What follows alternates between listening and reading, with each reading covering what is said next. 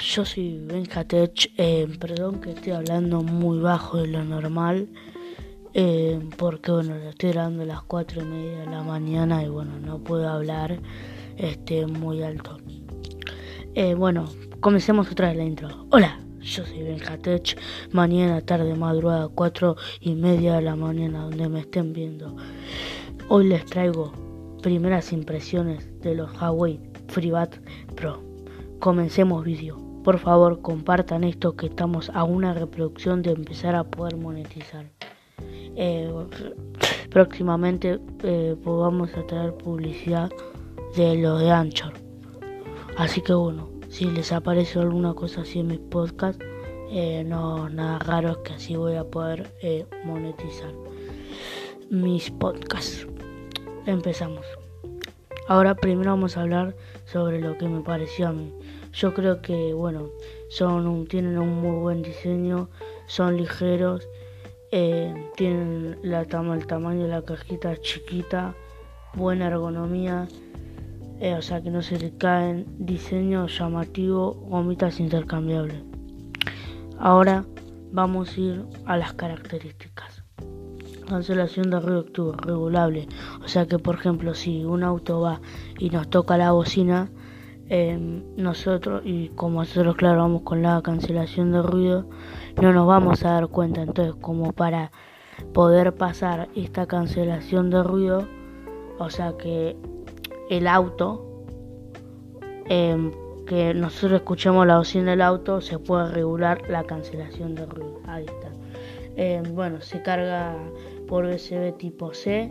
Tiene tres colores para elegir que son el blanco, el negro y un plateado que es como un plateado como color plata con una etiquetita que dice Huawei. Eh, el chip, que el, su hardware es, no sé muy bien, perdón por mi pronunciación, pero es un chip Kirina 1, creo que se llama así que Huawei lo está implementando mucho. Y ojo, ojo, tiene la batería es uno de sus puntos. Uh, se me mueve el micrófono. La batería es uno de sus puntos claves ya que tiene 55 miliamperios en cada uno de los micrófonos, o sea, serían unos 110 creo, no sé, calculo por los audios auriculares, más 582 miliamperios en la caja. Y estos auriculares no tienen Bluetooth 5.0, sino que tienen Bluetooth 5.2.